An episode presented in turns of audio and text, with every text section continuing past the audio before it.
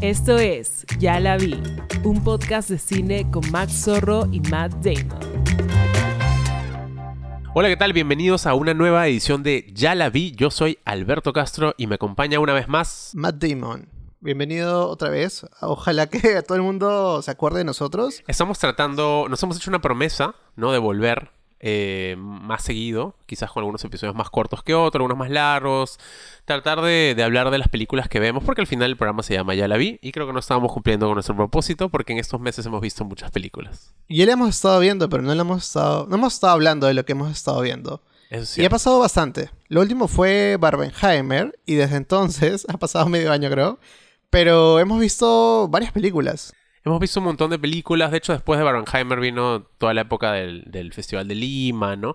Pero bueno, ya pasó un tiempo. No vamos a regresar en, a ver toda, a hablar. Pasó la crisis también en Hollywood.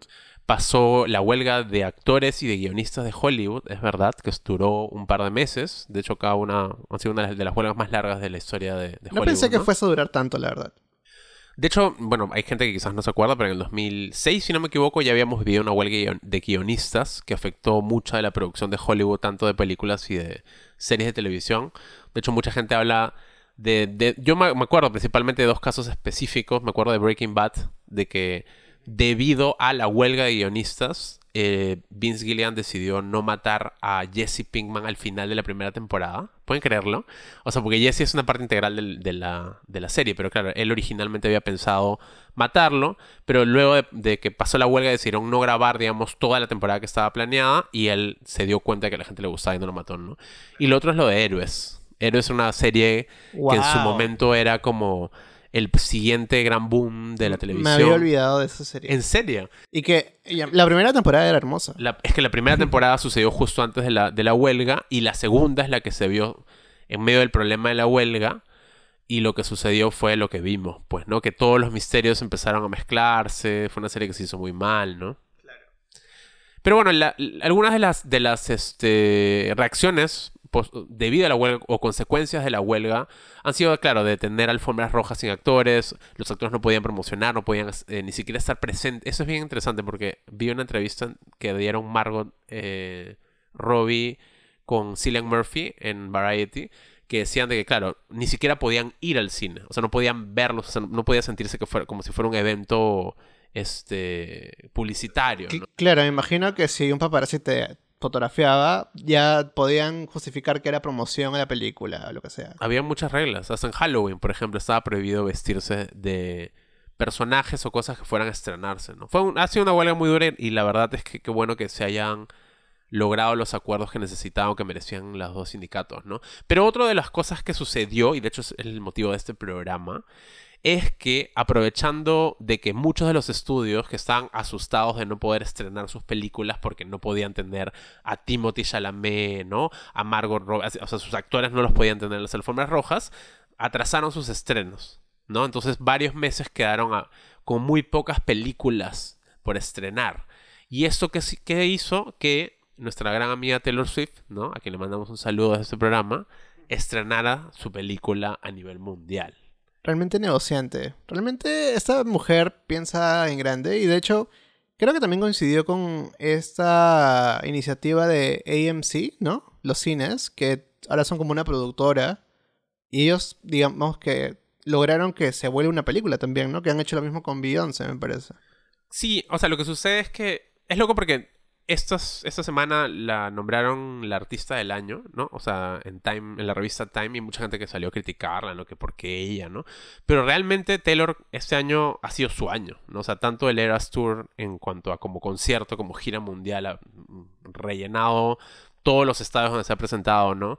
Y lo, lo de la película, más allá de los 250 millones de dólares que se ha metido con un concierto que ya había hecho y que ha tenido que, digamos, volver a una película o grabado, eh, lo que hizo fue cambiar el modelo de negocio. O sea, creo que los estudios se sentían tan superpoderosos porque todas las películas para ser estrenadas pasan a través de las distribuidoras grandes, ¿no?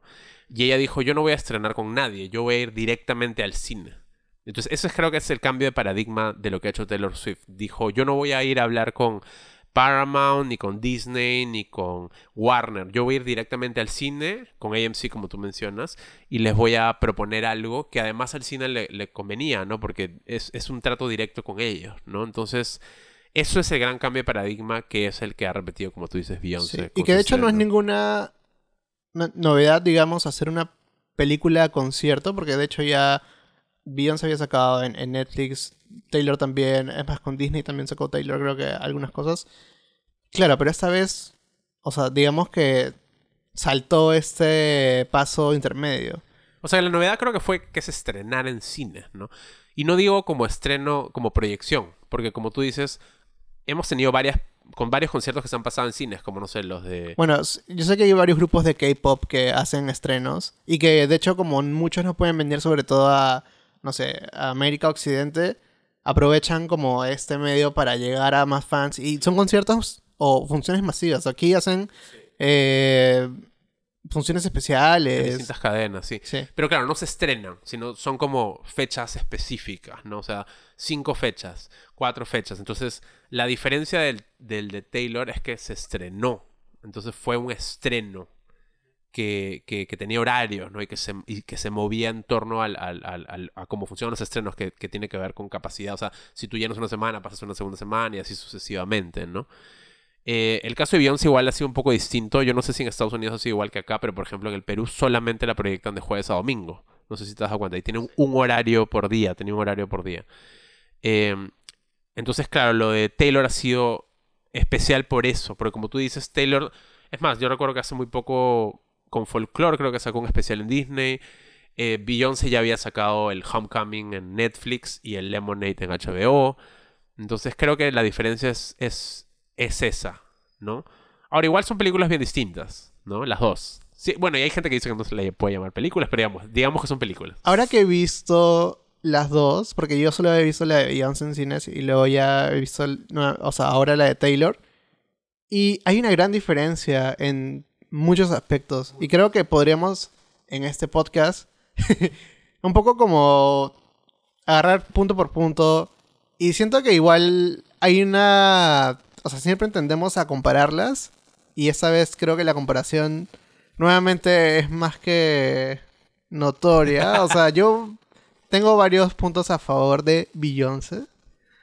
Sí, bueno, aquí no vamos a hablar mal de ninguna de las dos. Porque si no, ahí los Swifties, los Swifties son feroces. Sí, nos, van, a, matar. Pero más allá de eso, yo no sé, y ahí sí no podría, como obviamente, asegurarlo. Pero el de Taylor es más un, una grabación de un concierto. ¿no? O sea, claro, obviamente han grabado varias funciones en un mismo estadio. Pero se siente como, como la transmisión en grande de un concierto. Obviamente es súper bien grabado, editado, la mezcla de sonido está perfecta para que tú puedas sentir que estás ahí y que se escuche bien, ¿no? El de Beyoncé es un documental. Sí, un documental. sí se siente como una propuesta más compleja que un concierto, ¿no? Un documental incluso también con segmentos, ¿no? Porque al final el concierto de Taylor, claro, digamos que también tiene como eh, segmentos, partes, pero está todo de corrido. Es más, ni siquiera hay intermedios tan grandes o son mínimos como el de Beyoncé en el que Beyoncé sí interrumpe, ¿no? La película o le da eh, una especie también de making of o reflexiones, le da como una vuelta un poco más interesante del, del aspecto más audiovisual, digamos, hablando de cine, ¿no? Claro.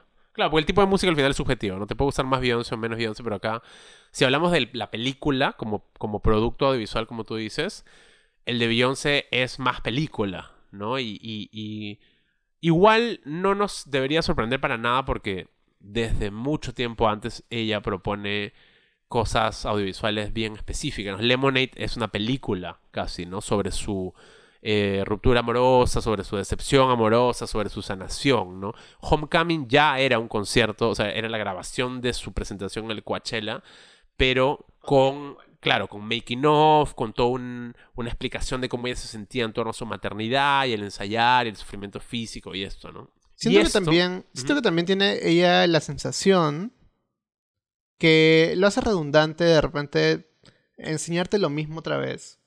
¿No? O sea, tiende a decir, ya, si voy a, digamos, enseñarte esto eh, como, un producto como un producto audiovisual, ¿por qué te enseñaría lo mismo de la experiencia en el, en el concierto.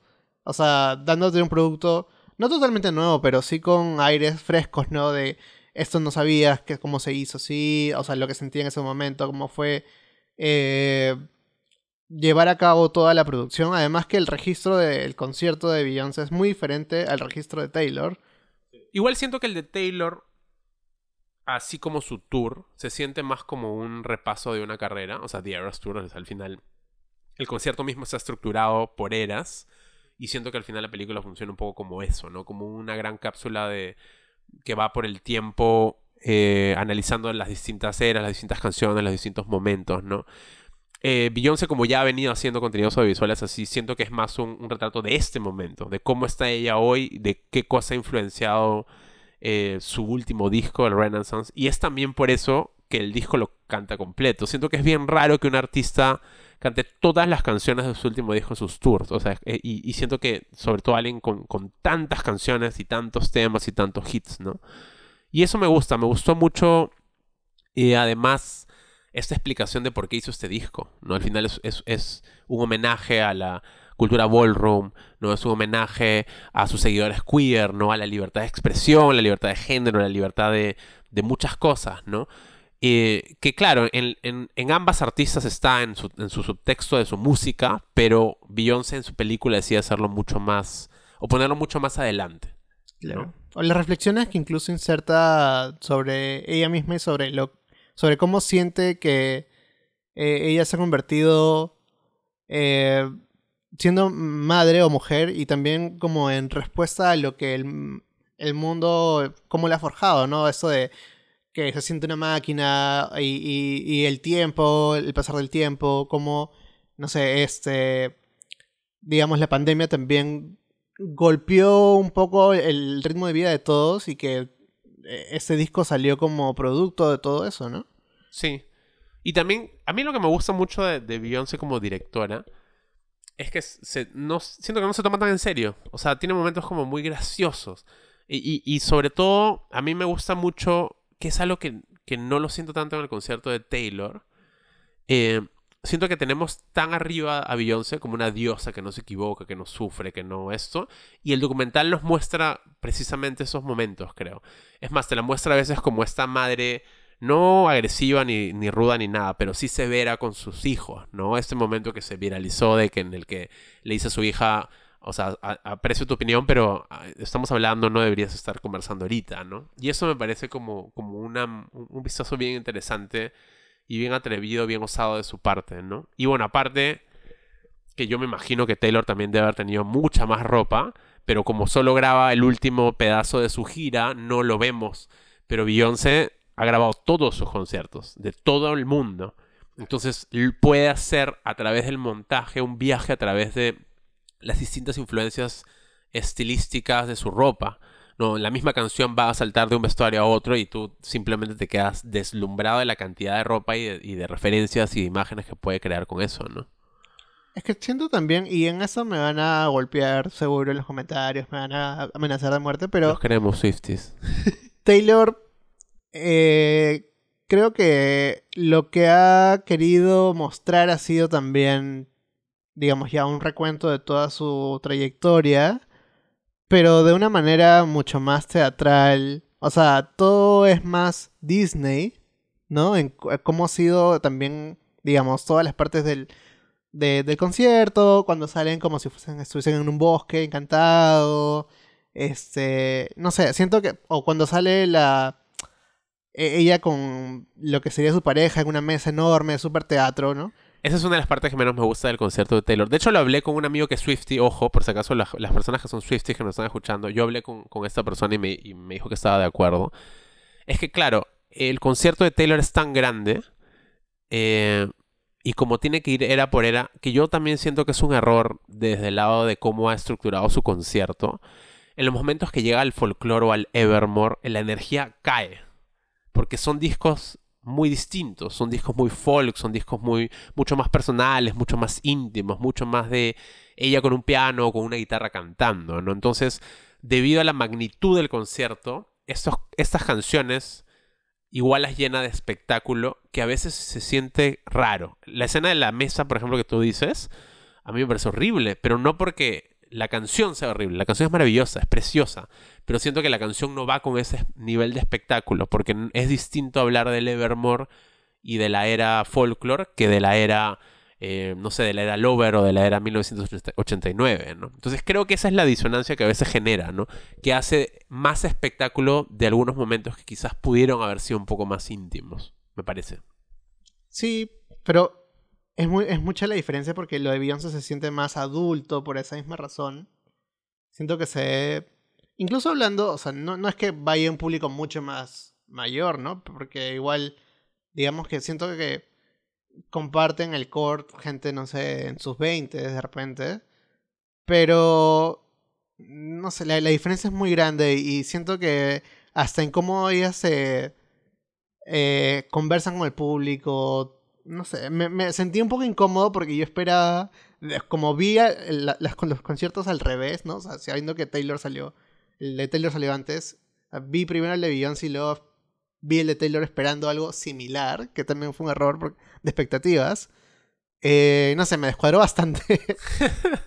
sí, igual creo que al final el fenómeno de Taylor, que por ejemplo es una película que sí funcionó bien acá y en Latinoamérica y en distintas partes del mundo, mucho mejor que el de Beyoncé, por ejemplo.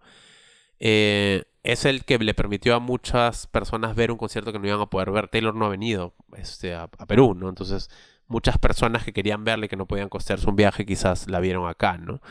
Em, creo que ese es el, gran poder de ambos igual, ¿no? Siento que los, las dos han dado probablemente, si no incluimos ahí a Madonna quizás, de los grandes tours mundiales del 2023. Y ha quedado un registro cinematográfico de ambos, ¿no? Muy distinto a ambos, como tú dices pero que existe ese registro al final de algo que no sabemos si va a suceder nuevamente, es como bien poderoso y es bien, bien paja, ¿no? Y, ahí desde los subjetivos, sí, pues a mí el, de Beyoncé me parece mucho más redondo desde lo cinematográfico, pero yo no sé si Taylor tenía esa intención tampoco, ¿no? No siento que tuviera esa intención. Y a la vez Taylor ha estado full en mil cosas, ¿no? o sea, siento que igual son dos personas muy distintas, ¿no? Porque Beyoncé es un enigma, es una persona que no apareció, lanzó su disco y no sacó videoclips, no ha hecho entrevistas, no ha salido, ¿no? Y mientras tanto Taylor es una persona que sí ha estado muy presente hablando sobre el paradigma de la música, ¿no? El regrabar sus discos, el hacer el tour, el pelearse con los cines. Eh, y a la vez, es curioso cómo ambas ahora están conectadas de por vida, porque así como Beyoncé fue a la premiere del concierto de Taylor Swift, Taylor Swift fue a la alfombra en Londres. De Amo conectadas de por vida. De por vida conectadas. Que saquen una canción juntas, por favor, hermana. Un álbum colaborativo. Oh, y ahí sacan su película juntas. Y ahí sí rompen todo.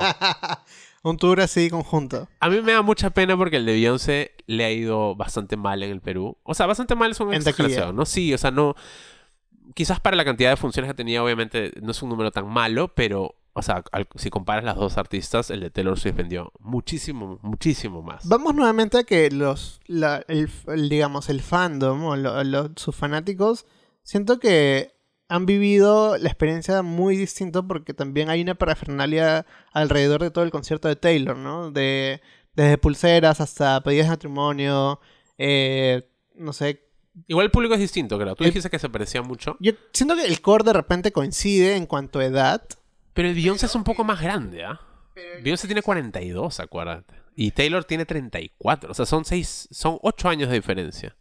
Es que siento que lo de Taylor es un poco más dirigido a adolescentes slash niñas. Y obviamente, claramente, una niña de, no sé, o adolescente de 12 años no va a ir a ver Renaissance y decir como que Uncle Johnny, Make My Dress. Y porque no va a entender nada, o sea. Pero igual eso tiene que ver con cómo, cómo escribió su música también. O sea, creo que Taylor se ha caracterizado por tener una pluma muy cotidiana y muy cercana. O sea, muy, muy desde el yo, muy desde yo viví esto. Claramente que eso se presta incluso a, ya que las fans empiezan a ver teorías, ¿no? Y a que a, que a EKX se refiere y eso, ¿no? Pero su pluma es muy así, su música siempre ha sido muy así, ¿no? A mí me pasó esto y yo sufrí esto y esto que yo he sufrido se puede parecer a lo tuyo. Lo de Beyoncé no ha sido así. El único álbum que quizás es un poco en primera persona es Lemonade.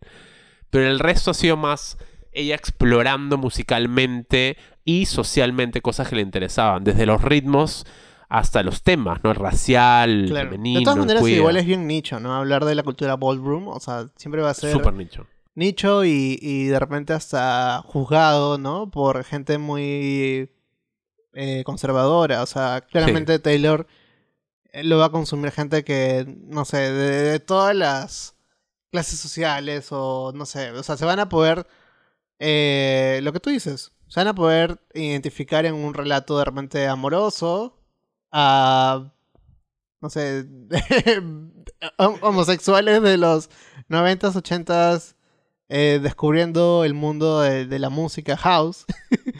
Sí. O sea, yo igual siento que, por ejemplo, que la música de Taylor es- más comercial. Hoy es mucho más comercial que la de Beyoncé, ¿no? Beyoncé en los últimos años se ha alejado un poco de, de lo comercial, ¿no? O sea, empezó quizás con discos muy comerciales. Siento que desde el Beyoncé, que justo acaba de cumplir 15 años hace poco, eh, cambia un poco su exploración musical. No le interesa tanto tener singles o cosas de ese tipo, ¿no? Eh, mientras que Taylor se ha seguido manejando sobre eso. Y te lo digo porque tengo amigos que me han dicho, claro, ay no, pero Beyoncé canta blues. O sea, se la sigue asociando a esta voz grande que canta canciones de personas mayores, ¿no? Cuando en realidad su música ha variado mucho a lo largo del tiempo, ¿no?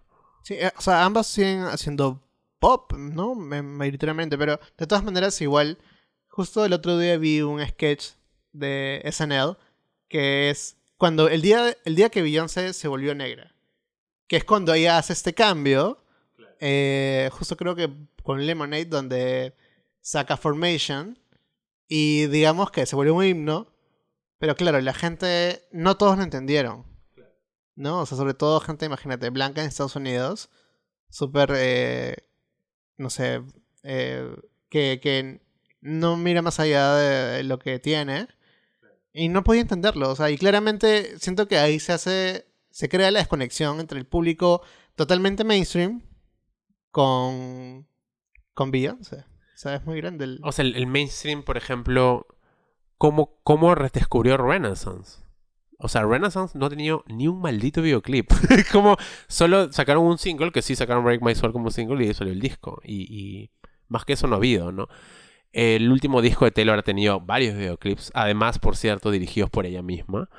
Eh, y eso ya le permite una, una promoción distinta, ¿no?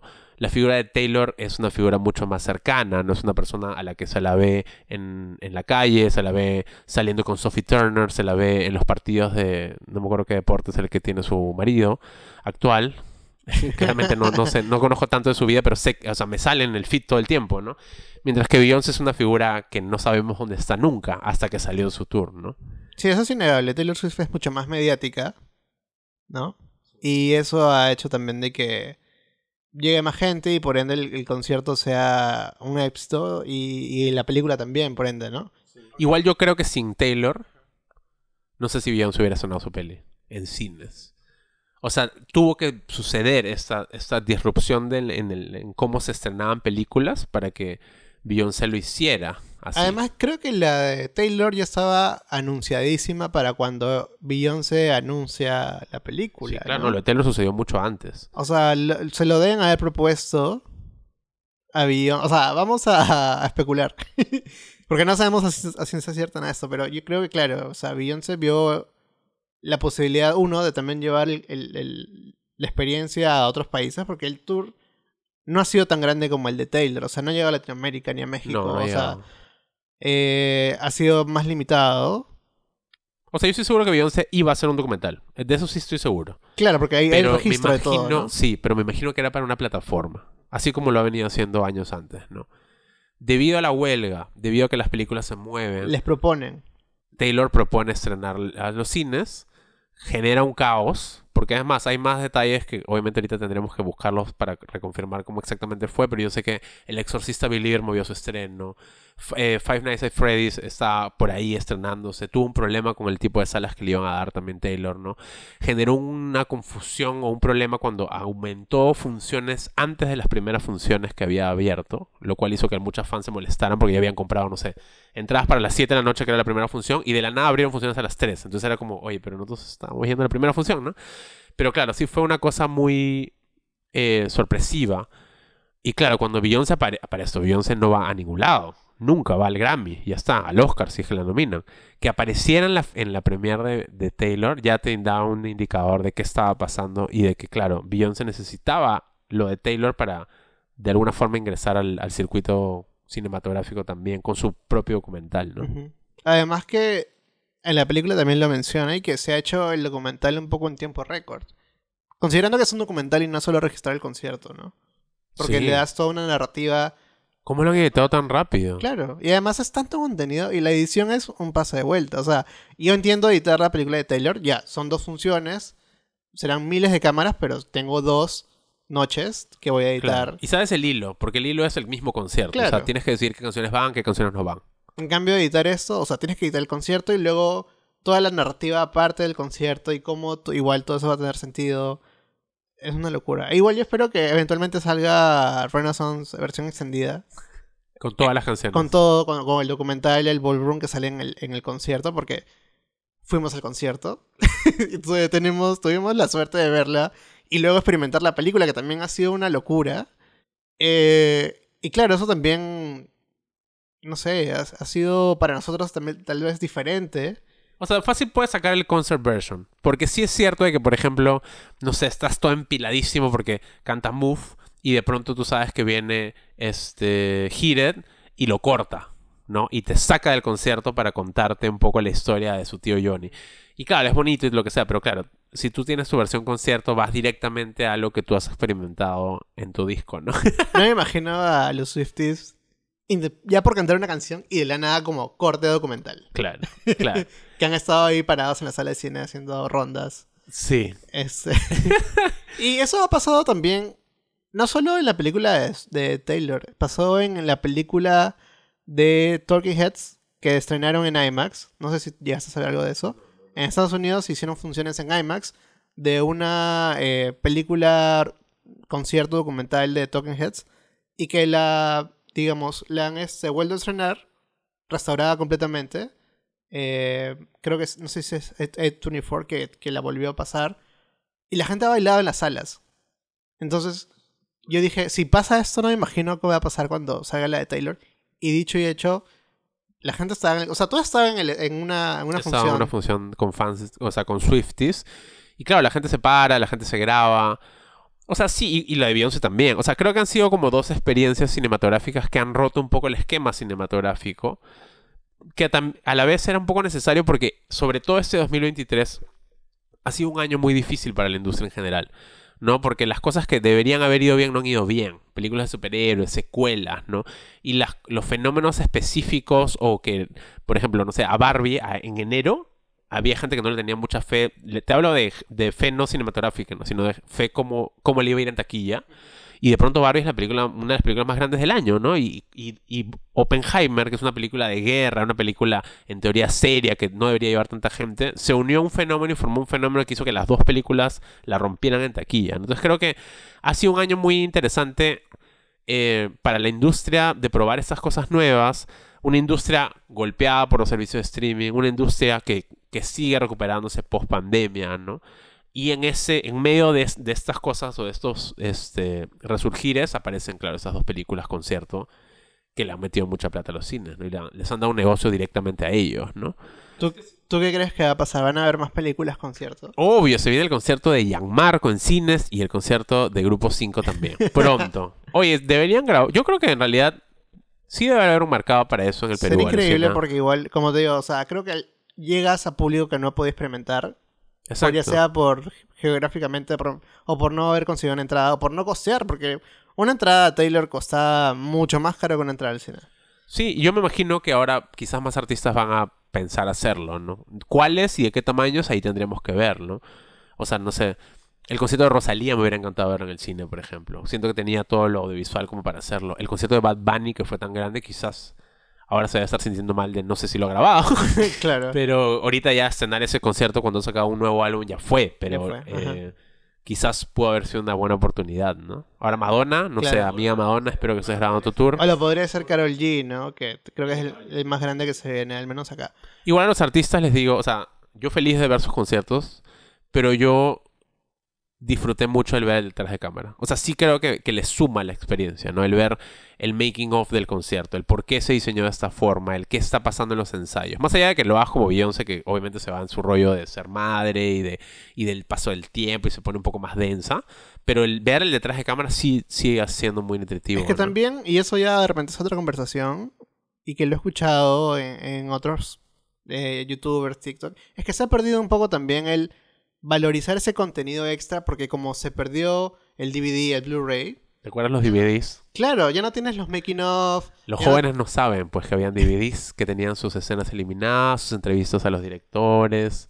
Ahora todo lo consumen en 15 segundos en TikTok. Claro, ahora todos los detrás de cámaras están en redes sociales como YouTube o TikTok. Y en versiones reducidas porque además ya los contenidos largos no funcionan. Ajá, en cambio en un Blu-ray tenías, no sé, documentales por departamento de vestuario, de sonido, de, de efectos. Entonces tenías la experiencia completa, ¿no? Veías la película y veías todo el detrás de cámara posible. Porque claro, enriquecía, digamos, el hecho de que tú compres y tengas la película en casa. Ahora simplemente la miras por streaming y se acabó. O sea, a veces Netflix tiene este, como extras, ¿no? Pero digamos que no todo el mundo lo ve.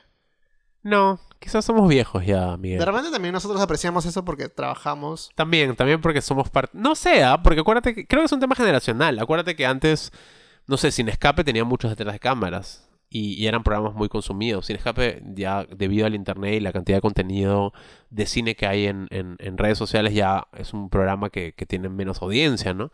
Pero creo que era muy generacional. La gente que se compraba DVDs lo hacía no por la película solamente, sino por para ver esas cosas, ¿no? También porque ahora todo el mundo ya sabe que, no sé, los efectos especiales se hacen por computadora y fue. O sea, Claro. ya, ya después como... Pero aún así, es bonito ver esa pantalla verde. O sea, a mí yo disfruto mucho viendo a los actores en la pantalla verde porque hay veces que digo como...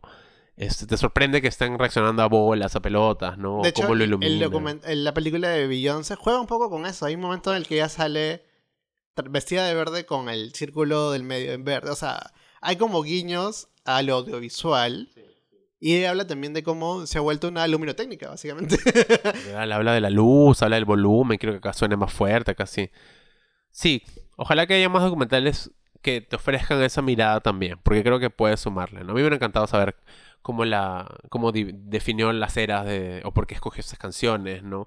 O por qué el escenario se mueve de esta forma. Tiene algunos efectos visuales muy interesantes Taylor también como cuando rompe su, su piso, por ejemplo, ¿no?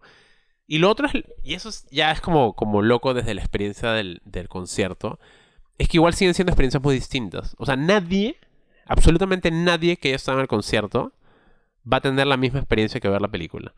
Porque hemos estado todos, si hemos estado ya sea en el concierto de Taylor Beyoncé, en un sitio. Y hemos visto el concierto desde un lugar. Y lo hemos vivido, obviamente no digo que sea mejor o peor, es otra experiencia. ¿No? Porque claro, yo veía este momento en el que Taylor pisa y se rompe el... la- eh, o sea, obviamente es una animación, ¿no? Pero se rompe el piso. Si yo estaba en, el nivel, yo no veía eso. lo veía fácil proyectado, ¿no? De hecho, mi hermano fue a las tres funciones de que hubo en Buenos Aires. Y me dijo, yo fui primero a la del público en el piso, ¿no? O sea, cerca a la, a la pasarela. Luego fui al costado. Y luego fui como en la tribuna de atrás. O sea, tuvo las tres perspectivas, pero claramente nadie va a poder hacer eso en un concierto. Sobre todo cuando el concierto usualmente es una experiencia de una noche, de unas horas. Y claro, la película te permite experimentar eso y poder disfrutarlo y apreciarlo. Me Sí. parece importante. Y ser una experiencia distinta, ¿no? Porque al final tampoco es que por, por estas grabaciones la gente no va a ir a conciertos. La gente igual va a seguir yendo al concierto, ¿no? Y con eso complementa. Sí, ojalá que haya más conciertos, ojalá que también artistas locales se animen. Sería Y interesante eso. Tenemos, bueno, ya para ir cerrando, tenemos más temas, vamos a hacer esto más seguido. Yes. Queremos empezar a comentar más películas que se van estrenando, ¿no? Y, y para también, porque creo que está bueno este como debate, esta conversación, y que a mucha gente le gusta escucharlo y, y, y molestarse con nosotros o, o de pronto escuchar cosas que no pensaron y que le suman un poco a su visionado experiencia con las películas, ¿no? Así que nada, vamos a tratar de hacer eso más seguido. Ahora que se viene también la temporada de premios va a estar interesante. Imagínate hablemos de todas las películas del Oscar. Un medio episodio por película. Me gusta. Pero bueno, ojalá que les haya gustado este episodio y vayan al cine. Sigue Renaissance en cartelera, la de Taylor. Ya está disponible para comprarla, para que le den más dinero a esa señora. Entonces... Igual, a pesar, además del dinero que le han dado, es la película más pirateada del año en un día, no sé si... ¿En serio? Sí, la han pirateado, pero como no tienes idea. Pero bueno, la mía ha hecho ya 250 millones de dólares. Ya no se debe preocupar por eso. Sí, pero bueno, está bien. Nada, nos vemos en el siguiente episodio. Adiós. Esto fue Ya la vi, un podcast de cine con Max Zorro y Matt Damon.